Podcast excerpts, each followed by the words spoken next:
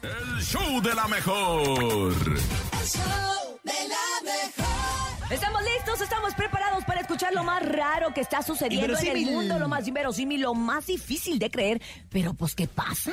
Por eso, pues nosotros es nuestro deber comentarlo y comunicarlo. Esto es No te la creo. No te la creo. En el show de la mejor.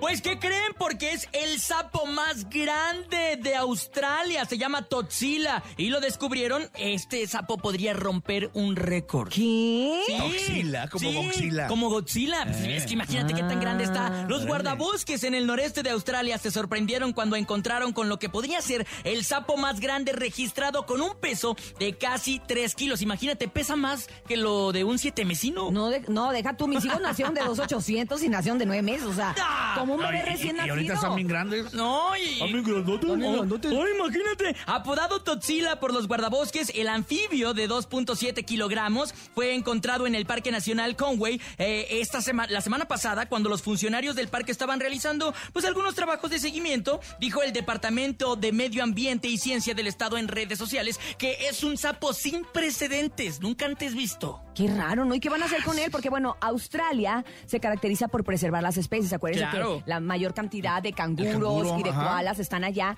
pero que cuando hubo estos incendios forestales, Ah, muchos fallecieron y se vieron en la cierto. necesidad de, bueno, poner un lugar de, De de, una resguardo. reserva, ¿no?